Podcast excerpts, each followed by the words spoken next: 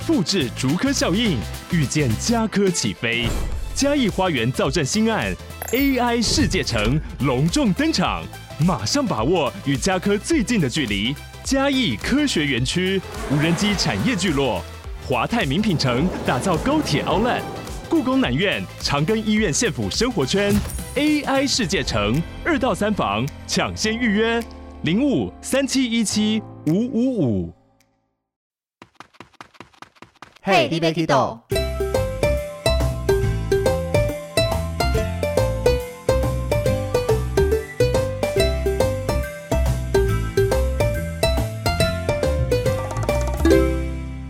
大家好，欢迎收听 Hey, d i b k i d o 我是维尼。今天我们同样是出外景，在马来西亚的兰卡威这座免税岛上，在饭店里面录音。而且现在我们录音时间已经接近晚上十一点，加上酒过三巡，我们的来宾已经达到一个开心的状态，相信他可以讲出比较多内心的事情。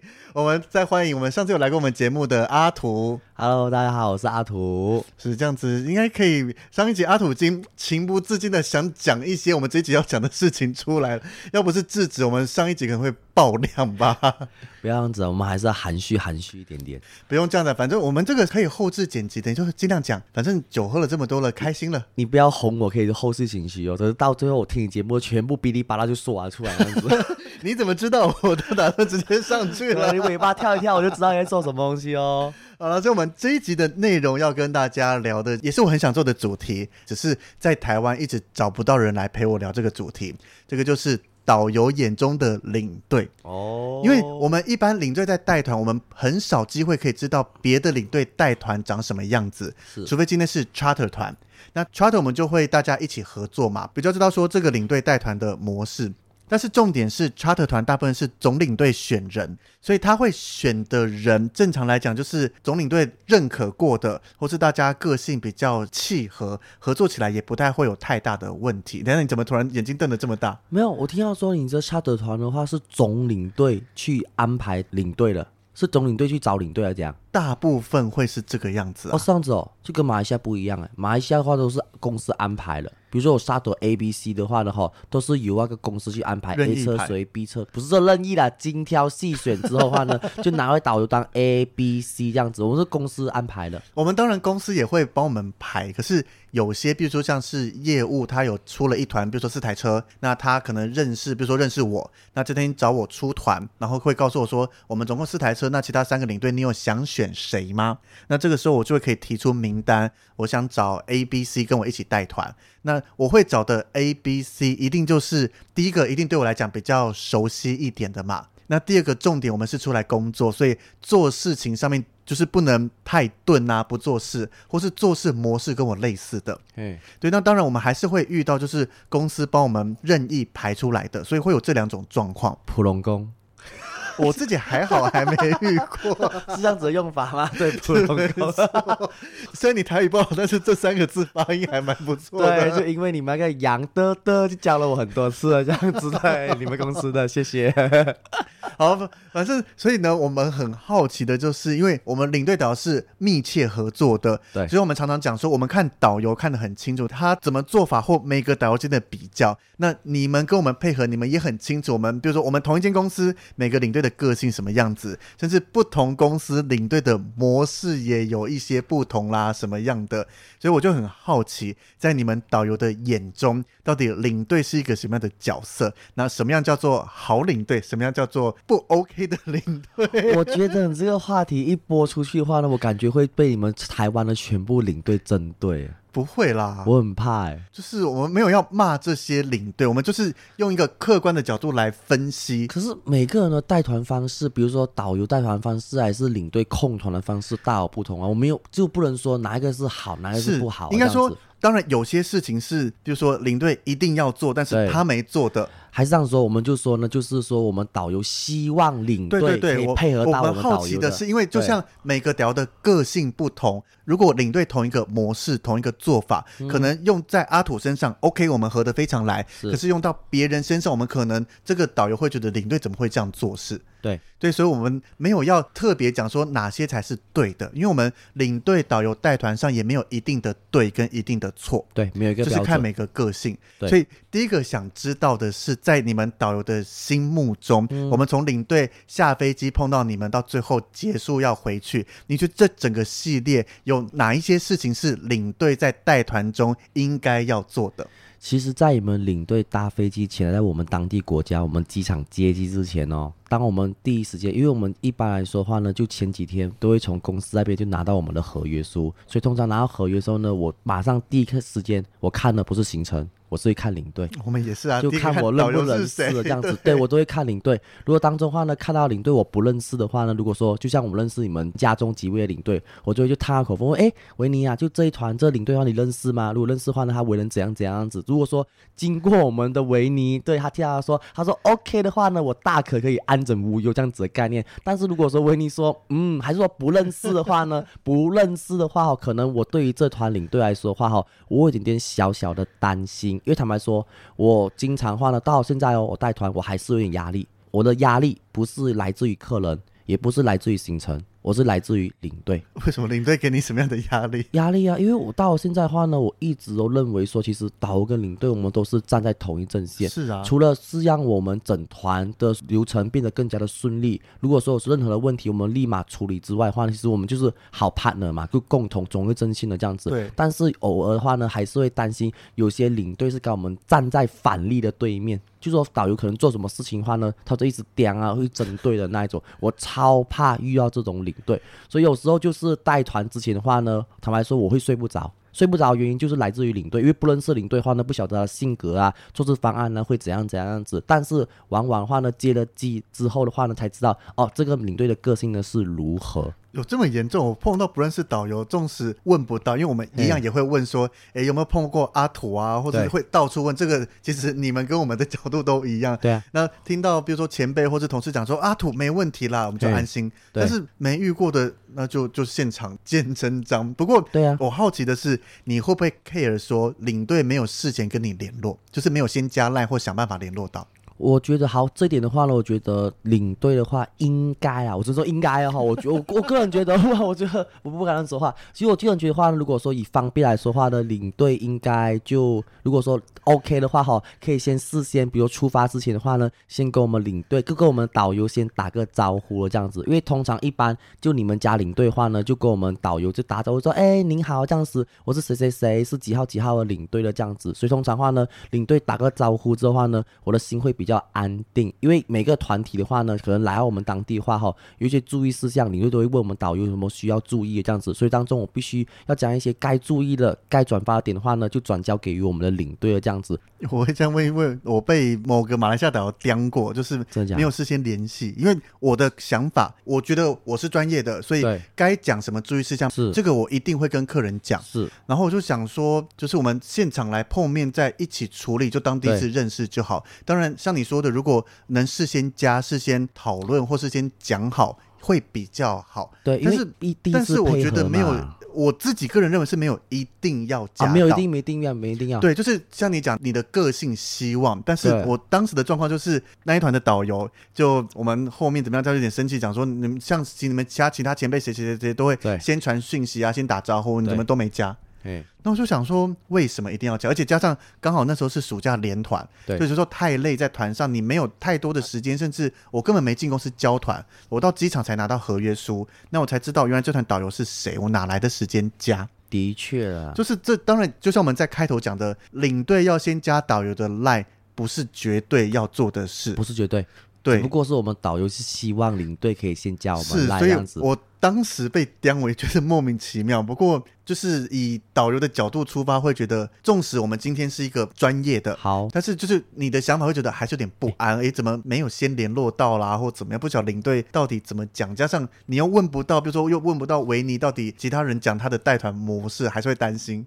可是我好奇的是，因为像我有时候没跟导游先加烂，但是我相信对方是 OK 的。嗯，就是今天我没问到他，但是我相信我们在这个行业大家都专业，所以该注意什么都会处理好，我们会一起合作好，只是个性上还未知。但是你不会相信说，尤其今天看到比较大家的，比如说可乐旅游、雄狮旅游啊、嗯、这些大旅行社出来的领队，基本上都是百分之九十以上都没问题。那你还会一直比较觉得还是要跟领队联络到吗？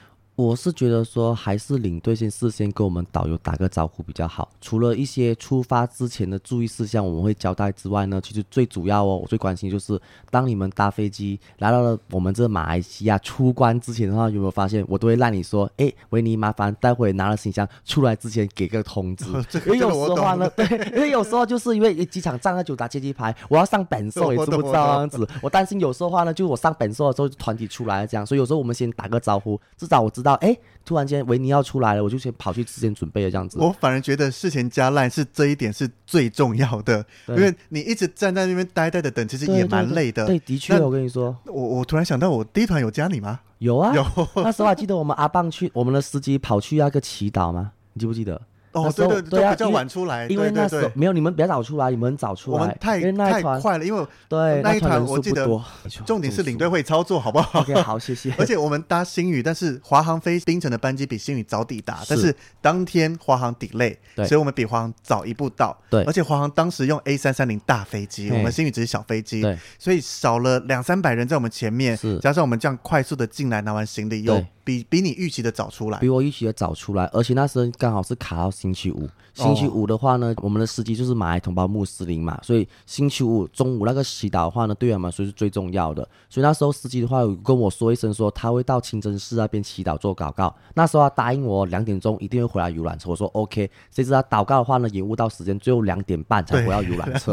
所以在这里跟我说，哎、欸，我们要出了，我跟你说没关系，维尼在里面先上个洗手间，整理下行李箱，我一直拖拖拖这样子，我让他们慢慢的开心。对对对，所以我觉得就加赖方面的话，我们可以互相配合一下，因为有时候。客人太早出来，谁知道司机还没过来的话呢？第一印象就不好看嘛，对不对？也是，就或是变成你要站在那边开始介绍，或者有点小奇怪。对啊，所以那时候的话呢，就觉得就加赖各有各的好处的那一种、啊。也是、啊，但是前提是你们的赖有开放给我们加。有啦，就我们和我们的行程表、合约书都我们打马来西亚导游联系方式、啊。有些不一定加得到啦，或是怎么样？为什么？就我也不知道，就有些没有开放去搜寻，或是挡陌生讯息啊。是哦。然后或是有些他只用 WhatsApp。嗯，然后我们是要再问其他人说啊，我们知道哪些导游可能只用 WhatsApp，你不能用 Line 去找。可是，一般带台湾团的导游只能讲大部分，不是百分之百啦。好了，好了，好了。但是我觉得就是先联络，重点不是在事先问一些注意事项，因为我们可能大家带团都熟了。对，我也是相信对方我们会处理好。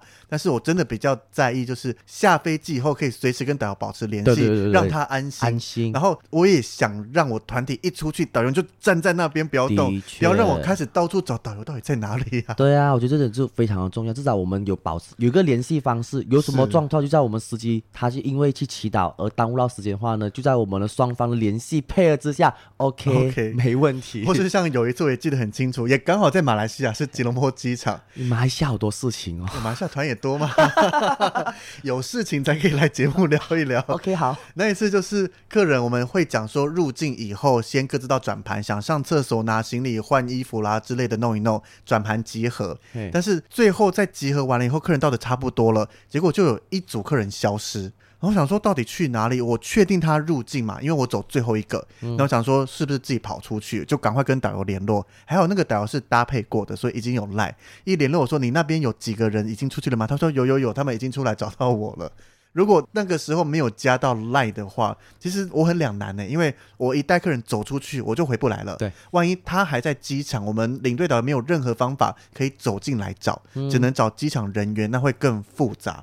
然后加上像我自己没有创群组，也还没跟客人加赖的状况下，我也联络不到客人。嗯，对啊，所以好像还是先加一下会比较好。加了。安心是会比较安心，这是有什么突发状况的话呢？很好用，好联系，对，好联系的那一种。是，那接下来我们领队碰到你们了以后，开始我们第一步从机场就是上车嘛，对，上然后一路这样子。那你觉得接下来领队该做什么事情呢？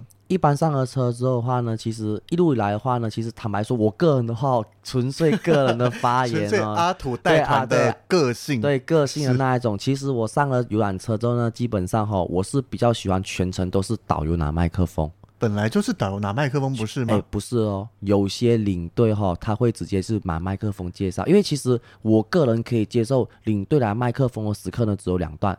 第一段可能是上了游览车，可能领队有一些开场，可能是介绍我们的导游，还是一些安全的注意事项啊，这样只是属于第一段，我可以接受了。而至于最后一段的话呢，就是我们去前往到我们机场的时候，因为到了这上了飞机之后呢，全程都是领队去负责嘛，啊、所以当中有一些注意事项的话呢，不是导游说，是领队去说。比如说我们到了桃园的机场或者行李转盘要怎样这样操作的话呢，必须要有领队去告知客人嘛，对不对？所以说我个人能接受的话就走这两段，就是第一段开场跟最后一段结尾。你们交代的这些桃园机场的注意事项就这样子而已，而至于其他方面话呢，我个人觉得说。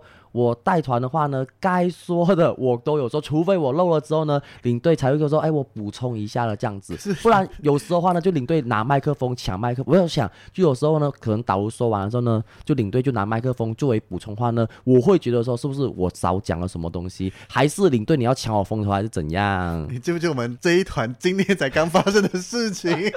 哪有？至少你没拿麦克风，只是后期做补充。我说不是不是，我我要讲的是在东方村的那个事情。行，就是我们行程嘛，我们会有合约书，但是会有客人行程。那我们在吃午餐的时候，就突然聊到说，哎，东方村我们只有两个景点，但是我就突然那个心里好像怪怪的，所以上车了以后，就赶快拿出客人的行程来看。然后这时候阿土就在车上跟客人讲得很开心嘛，然后就突然看到合约写两个景点，客人行程写三个。所以正常来讲，以客人行程为主。对。但是阿土讲的很开心，我就开始想说，要怎么让他知道这件事，因为还有时间啦，不是说已经到了。对。所以我就默默的把这张客人的行程放在桌上，然后眼睛就开始一直看着阿土。那你讲话是会有时候会看向我这边吗？对，有时候。你是在关心我没有睡觉？看你们偷懒有没有睡觉还是怎样？这样子 看你在划手机，FB 还是 IG？对，我超留意的。反正我就是看着阿土，然后行程表这样摆着，然后我觉得阿土也很厉害，就突然看到一张纸在那边，对，他突然凑过来，我就。比着这个第三个行程，他看一下就懂，而且非常厉害哦，就马上跟客人继续接下去讲，说是我们等一下到了东方村有什么什么什么，就完全 OK 对。对，就刚好那个时机很重要，刚好说到这点，刚好看到，哎，瞄过去你的行程，就看到，哎，还有第三个点的这样。我已经在打算，因为你已经开始介绍到东方村，对如果你一直讲下去，就可能必须要挥个手，或是把你打断了。对但是我们配合的很好。可是这种打断的话呢，对于我们导游来说是比较不好看的这样子。对，就是客人会觉得，哎，第一个要么导游不专业，对。或怎么样？所以我想说，用最顺的方法，你突然看向我这边，然后刚好讲到，你都发现我有偷偷的望向你哈。对，我们也是一直注意着你，好不好？啊，是，谢谢。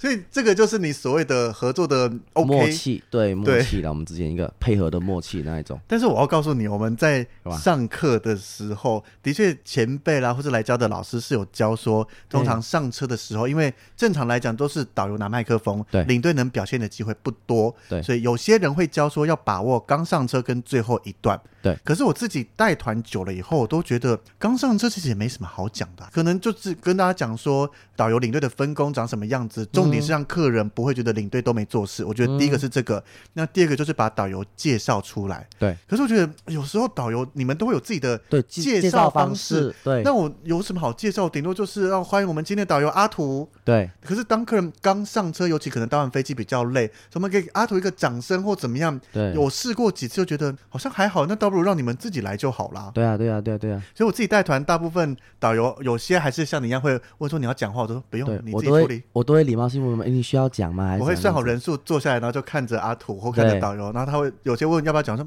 交给你。对啊，我都会礼貌性问你们一下这样子。是啊，就是有些还是会讲，我觉得这是没问题的。开头讲一讲，因为有可能领队有希望客人跟领队跟导游之间的怎么配合，嗯、趁机赶快再讲一下。对。通常领队开场的话呢，主要是以注意事项为主，就比如说我们的这个安全啊、车厢啊，还是那个护照方面这样子。虽然说领队会这不就带过，没关系。这点的话呢，领队会带过带过。然后之后的话呢，我会慢慢的铺孔，再重新专注的再讲，啊会比较啰嗦的方式去讲讲的那一种啦。可是跟团就是这样子，开开心心的讲嘛。对啊，对啊，对啊，这样子啊。所以对我来说的话呢，我的个人能接受就是两段，开场跟结尾就这样子。中间如果说领队啊麦克风的话，就说是导游说的不好，还是怎样？或是我会跟客人分享说，当你看到领队在行程中一直拿麦克风，对，代表这一团出事。对，比如说有客人迟到，那领队只好跟跟大家讲说，不好意思，稍等一下，嗯、或是行程出状况要换要怎么样，可能你正在联络，之后拿麦克风说，大家不好意思，我们那个等一下餐厅有点状况，导游正在联络处理，那什么什么什么什么之类的。嗯，反正我觉得行程中只要看到领队拿麦克风，都不是好事，或是最严重的就是。导游太烂，领队只好拿麦克风帮忙讲话。怎么可能？我马来西亚哪有这样子？也在马来西亚，在吉隆坡。哎、欸，吉隆坡导游都很强，好不好？我在帮吉隆坡导游说话哦。大部分九成以上都很强，但是我就是遇过，他就被我克诉。他在你客诉导游是真假的？我，我跟你说，怎么？我在，因为我这是第二次配合你嘛，对不对？第一次的时候呢，就要是我还没有配合之前，我就到处打听一下维尼之号人物这样子。因为我公司的话呢，有一名这个同事曾经带过你好几次，我有问过，哎，维尼 OK 吗？他说 OK。然后时候正好，你不是还问了司机？对啊，说正好那时候载我们的司机 是你当时搭配过的司机，我就问他，哎，司机，就这领队认识吗？你带过的？然后说啊，这领队很好，很好，很好，只好经过这名司机一直说点头，眼睛看，他说很好呢，好，这名是好领队，我才安心的那一种。你跟我分享说，这位司机大哥讲说我很好，我突然吓到，因为我们正常都是我跟导游合作，那司机这个对我的角度来讲，就是我们吃饭会碰到聊聊天，那其他当然我会跟司机打招呼啦，拿行李那一些。可是我没想到司机会直接讲说怎么样的。我跟你说，我这名司机他很少称赞人，我坦白说。真的，所以经过他推荐，他说很好就肯定很好那一种，他说不好就肯定不好的那一种。因为在我节目才这样子故意捧我。不是真的，就是我上一团的领队的。可以说上一团的我们留在尾巴讲，我们先把领队该做的事情讲完。哦、好好好，所以上车了，那我们就是要么领队先稍微开个头，或是交给你们。对，交给我们。接下来就开始陆续走行程嘛。对。那行程中到每个景点，你觉得领队该怎么做才是 OK 的？我觉得在走行程的时候呢，因为导游通常我们都是走第一位，就带领着我们团队走嘛。而领队的话呢，就较多，我们都是会压后。对。就一个压前，压后的话呢，就确保不会有客人落单。其实我觉得领队压后话呢，这很重要。一来可以防止客人会落单，二来的话呢，可以帮忙注意一下后面的车厢。因为有时候我们像我们马来西亚这边的道路的话，跟台湾是相反的，所以有一些客人可能在行驶去走行程，比如说我们槟城的和谐街。因为我们又穿梭在车龙当中，就是有时候必须走到马路上的时候，对，有时候走到马路上的时候，刚好我们这边习惯是靠左嘛，有些客人的话就走的比较偏向于马路中间，所以那时候领队稍微哎注意一下车厢啊，这样子，大喊有车来了，靠旁边，对，我觉得这个很重要啊，这样子至少有你们领队在后面压后的话呢，嗯、我会比较安心的那一种，我就直直的走，你就稳稳的赶，我会比较安心走行程方面。而至于上了游览车之后的话呢，来，我觉得说，你个人觉得哦，领队上了游览车需不需要点人数？你个人觉得？我问你，这本来不就是领队的工作不是吗？其实一般也不说是领队的工作。如果说那时候刚好领队在忙的时候呢，导游其实也会帮忙，就应该说我们也会互相算好人数是领队基本要做。但是就像你讲的，可能今天客人突然有事情，对，那当然大部分我会希望导游去处理啦，对，因为客人可能像是掉东西在哪边或者怎么样，他需要跟人沟通。你出面，那我就留在车上等人算人。没有啊，就像我那一团啊，就你突然间被客人召唤去说网卡有问题的时候，那时候就换我帮你去点人数。对，所以有时候觉得是互相，当然是，但是大致上一般来说话呢，都是领队去点算人数的这样子。对啊，就是我自己习惯会全部算完，加上我是用计数器嘛，对对对对对，算完以后会比个 OK。让你知道说就是没问题，OK 还是赞？我们先说好是 OK 还是赞？我都是比赞，因为是比赞，对，不要比 OK，OK 我觉得是三个，没错，超尴尬了。因为像在飞机上或怎么样，很多行业都是没问题，是比赞，不是比 OK，因为 OK 是数字嘛或怎么样的，所以都是直接撑大拇指比赞，代表。而且我会想说，我是一路从前面算到最后面，那算完以后赶快回头一比赞，你看到就可以直接走，可以省去我从后面再走到前面的那几秒钟的时间。对。所以每一次你走去后方的时候呢，我是一直留意你的表情。当你回头你说 嗯这样子，我就我就看你表情，你就很 你要就很手势吧，没有是看你表情。其实、啊、如果说人数不够的话，你肯定很单微说啊怎样怎样，至少你转过来那一刻，我看你很自信的说 嗯这样子好，阿邦也在你啊这样子，不要太浮夸了，不要因为我节目，我觉得你，你的表情很越来越浮夸。我没有，这是酒后吐真言的这样子，真的我我都是将心比心就。我有这么丰富的表情，真的，我是看你表情，我都是看你表情那一种。你说认真是嗯，就这样子的话呢，我就哎，司机可以出发了这样子。我自己是我心中想法了，因为我看不到我的表情，但是因为压压压压到最后这团十四个压完，哎，上面显示十四个，我心情是 OK，、嗯、没问题了，都到了，而且很准时，就是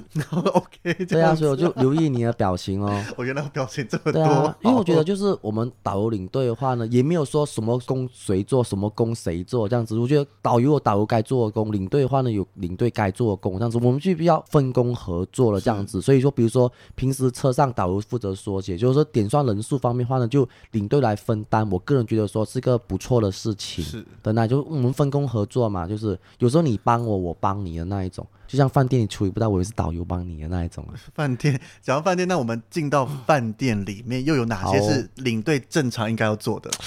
这个话题很尴尬。有吗？好了好了，因为一般的话呢，从好，比如说我们第一晚，第一晚我们露宿饭店的时候的话呢，通常都是吃完晚餐才回饭店嘛。所以当中的话呢，比如说车程三十分钟的话的话哈，全程我都是比较习惯是导游，我直接说饭店全部的注意事项的那一种。但是有一些领队的话呢，会直接就拿了导游麦克风，就直接跟客人说，哎，待会怎样怎样，饭店注意事项怎样怎样样子，你知道吗？因为我们导游每走个景点的话呢，每个梗我们都是想了很久。就打个比方说，可能。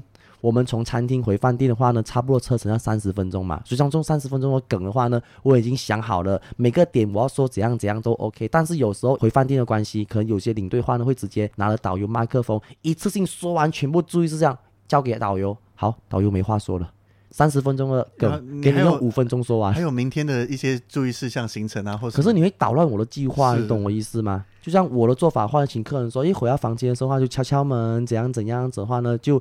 车子就放入马桶冲走，这样子就下一下课就一个小小的互动，让客人紧张一下。嗯、我是我的做法了，就是这样子嘛，你就知道嘛。所以说这也是我一个带团的梗，就要逗起客人的玩笑，就类似这样子的概念。可是我觉得这个领队没错，因为回到饭店，这些饭店处理事情分房是领队的职责，领队应该要做。那有时候比如说，尤其团队人数多，我在大厅讲。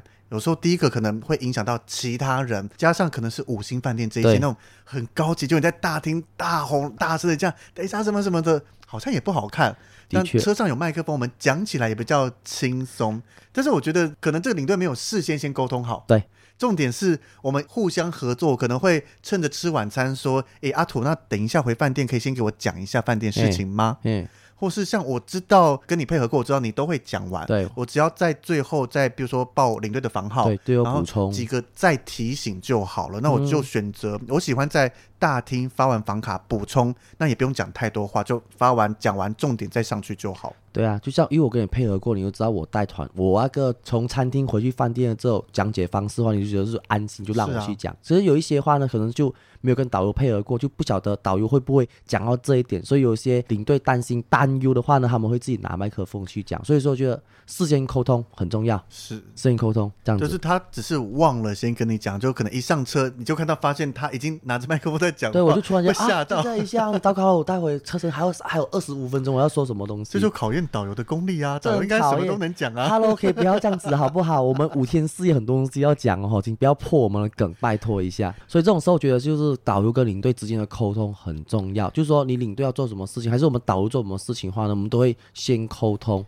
对，但是正常就是从饭店相关的，包含排房间，对，就是除了导游会事先帮领队拿房号，是，然后拿房卡以外，就唯一到现在碰过一位导游。他的做法让我吓到，怎么说？就正常你们给我们的房号就是写哪些房号啦，可能哪些是 double，哪些是 twin，然后跟一些房间可能早餐在哪里几点一些相关事情。对，那我们自己有建立一个领队的饭店资讯系统，就是一样上面有完整的资料以外，重点是有房间平面图。好，对，那因为重点是我们排房才方便嘛。对，但这位导游同样是马来西亚吉隆坡的，他在给领队房号的时候会。会手绘出平面图出来，把这一团有哪几间房间写在上面。我、哦、这很厉害哎！对，我唯一带团到现在碰过的就。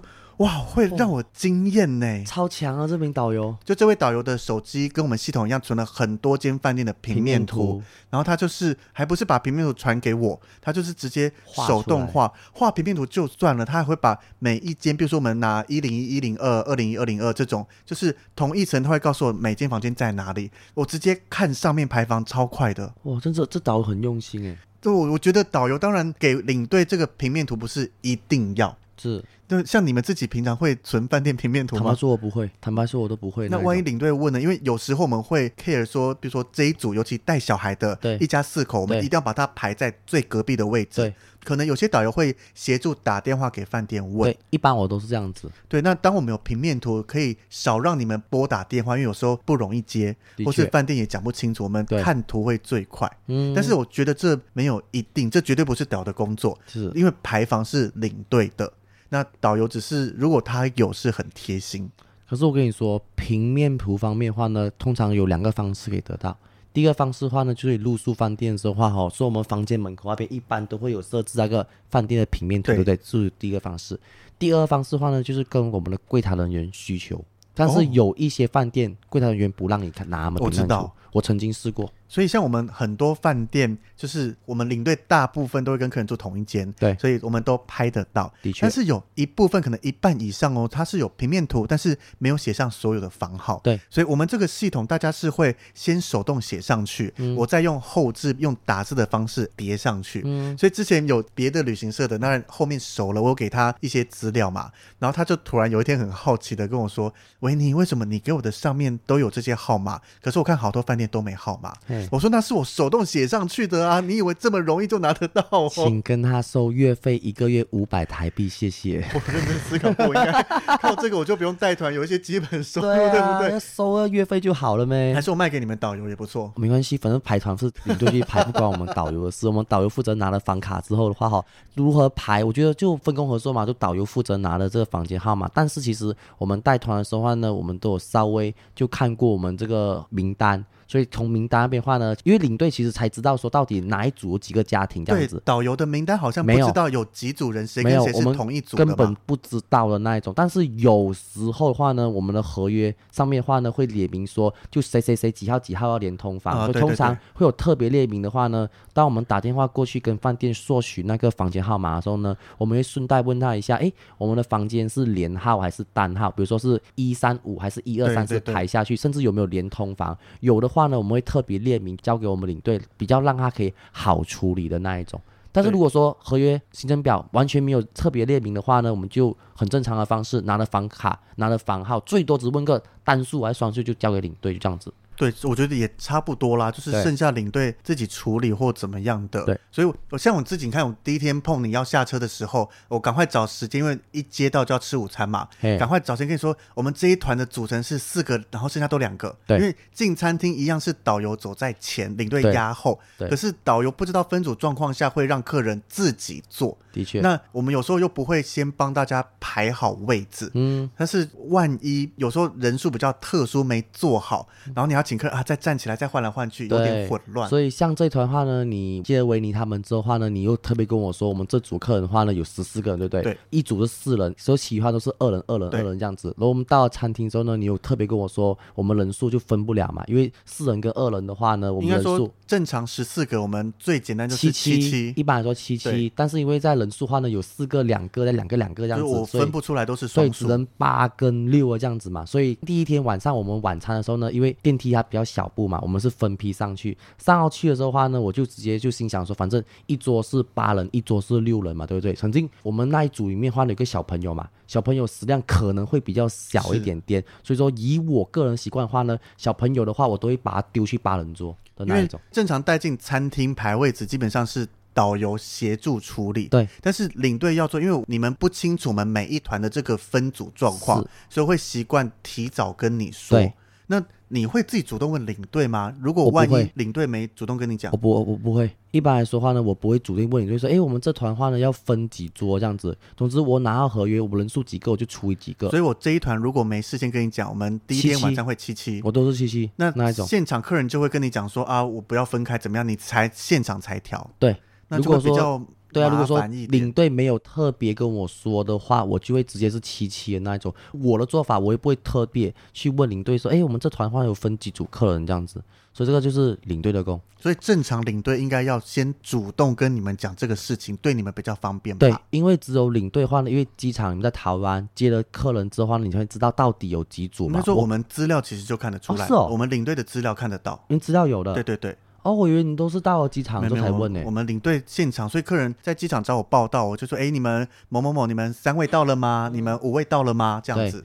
对啊，所以有时候话呢，因为你们才知道到底客人是几人组几人组这样子，所以有时候话呢，就是以示方便的话呢，还是领队会跟导游说，哎，我们几组几组客人，我们比较好协助安排之后我们的餐桌的位置。对，不然你可能后面当然没问题，但是重点是第一餐。对，第一餐。那如果万一你在现场排的很乱，混乱，对你来讲也不好啊。对，就会，哎呦，怎么突然这个导游安排的乱七八糟的？对啊，虽然说这次人数少，可是还好，至少你有人数少怎样？我要强调，可是至少至少你有提早给我知道，好让我可以提早先请他们餐厅安排八跟六合格的领队啊。是，我没有说你不合格，你不是普龙宫，你放心的那一种。是，好，所以我们再回到饭店的部分。那你们拿到房号房卡给我们以后，好，那接下来就发给客人就进饭店嘛。好。重点来了，对，重点就是查房。可是，好，来，我我们要先讲查房，并没有一定要怎么做。是，重点就是确认客人的房间没问题，是，或是当有事的时候找得到领队就好。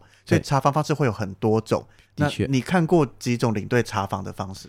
一般较多的领队话呢，都是亲自会去查房。但是有时候话呢，我们住到了饭店，如果说是在市中心闹区的话呢，饭店会有所谓的楼层管制，就是说当中话呢，比如说客人住十二楼的话，哈，他的房卡进去的时候必须要哔哔一下感应器，才可以到达个别楼层。十二楼去去不了十四楼，所以通常有这种楼层管制的饭店的话呢，领队查房起来会比较不方便。通常。有时候，尤其在疫情前，大部分饭店会给领队一张 master key，或是设定一下领队可以到哪几层。好，这个方式的话呢，并非是所有饭店都通用。可是，所以疫情前很明显，大部分你们导游帮我们讲了，都拿得到。对，疫情后越来越多饭店不给了，他都不给的那一种，的确。所以如果说遇到这种情况的话呢，我所遇到领队两种情况。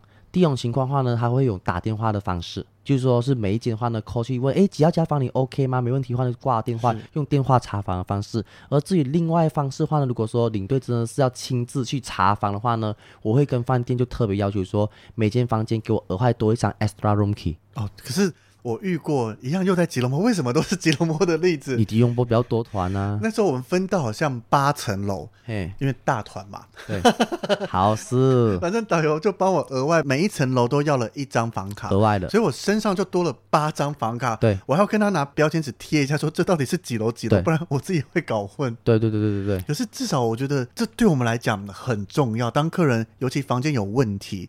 如果我到不了他楼层，我只能说，那请你到大厅接我。嗯，就是我坐到大厅等你，你坐下来再把我带上去。可是就会让客人多跑一趟，我觉得。的确啊，上上下下啊，除非你用另外方式哦，电话查房。可是说电话查房的话，有时候客人说的东西就很模糊。就是我们有时候亲自跟客人讲一下，或是当今天他就说房间有问题，你还是要到他房间去看一下。对，或是只能请工作人员拿着他的万用卡陪我一间一间查房。嗯，但是。对工作人员来讲，就是麻烦。对啊，太就麻烦。他明明还有自己的工作要做啊。对啊，就为了带你去上上下下、上上下下这样子。所以有时候就是额外多一张的房卡，上面就贴上标签，就这样子可以了。好，啊、这个问题我想问一问一句哈，那我问你喽。是啊，这样领队我们入住第一家饭店的时候呢，你希不希望导游陪同领队去查房？我觉得我想要听，不用啊。以我自己，好，对啊，因为第一个本来就是领队的工作，所以我会去做。那导游，你已经今天带团讲解这么多，所以都会跟导游讲，你就是休息或是赶快回去。加上如果我已经做过这个饭店，我知道他的柜台我能沟通，不管是用华语用英文，反正我能沟通得了的饭店，那基本上我就不太需要导游在。嗯，因为现场如果需要导的情况，对我来讲就是饭店听不懂我讲的话，可能甚至他听不懂英文，那我必须请导游，因为他一定会当地语言跟中文，是就是请导游帮我协助翻译，翻译，不然我只要能沟通的话，导游基本上房卡交给我，你就可以看是要赶快回家，或是回你房间休息就好。安无忧，安无忧。基本上我的认知是这个样子啊。对，一般来说领队的话呢，他都会去查房的那一种。对，那你为什么会突然这样子问？就好奇一下，因为我曾经其实我蛮忐忑，因为其实刚刚出来带团的时候话呢，我一直搞不清楚说到底导游需不需要协助领队去查房。比如说像这一次话呢，我们人数十四人，对，就七个房间，其实房间数量不多的话呢，其实让你对自己查是 OK，而且但有时候像我们第一天住的全部都在同一层，查起来很方便，加上这间饭店。基本上早期有一点问题，但是住了几次以后，基本上也都 tune 好了，不太会有问题，所以我其实很安心啊。但是没想到阿土就我在查房，他一直像一个冤魂一样，不断的出现在我的周围。不是因为你昨天你收留我，所以我必须要刷刷存在感这样子。我给你房卡了，你拿完东西赶快回房间休息。你一直在我周围干嘛？你收留我啊，我就要跟着你那一种啊。而且那时候你有没有发现，我都是跟着你后面，我不会出现在客人的前面那一种。所以我才说你像冤魂还是怎么样？对啊，就是我。跟客人讲晚安，一转身，哎呦，你怎么突然？对，我都在那边啊，我都不会，我不会给客人看到我，但是我要给知道我在陪着你的那一种的这样子。吓到好好，对啊，因为偶尔的话，坦白说了，我也要给我领队，就给客人知道，其实领队也有工作，因为不然的话，很多客人都误以为说领队很轻松，其实不是哦，领队才是心里头最压力的一名的这样子。应该说，我们像我们节目也一直跟大家分享，我们领队很多工作是客人看不到的，对，对他看不到的，所以最后一天送机的时候，我都会强调，其实领队做了很多工，你们都看不到的这样子，我都会跟。特别跟客人说，所以有时候话呢，就领队该做的工，我都会让你们去风头，我不会抢你们风头的那一种。我觉得这就像你讲的，我们合作嘛，合作啦，互相，对啊，互相捧，互相推，对啊，是该谁该谁表现就让你去啊。对啊，对啊，对啊，就像昨天的时候，我也是让你去就好，就默默烟魂这样子跟着你这样子。但是，在我们带团的时候，其实有时候在不同的状况下面，我们究竟是要查房，还是领队独立查，甚至会请导游帮忙查房。其实我很好奇，导游的心中到底会是怎么看待这件事情？不过这些问题我们留到下一集再跟大家分享一下，反正一聊下去，我们应该要大超时了。所以，我们很感谢阿土今天跟我们聊了他眼中看到的领队，但是后面还有更多精彩的部分。到底每一位导游带团的时候是怎么样看待领队的呢？我们就下一集再跟大家分享喽。所以今天非常感谢阿土，好，谢谢大家，那我们下一集见喽，拜拜，拜拜。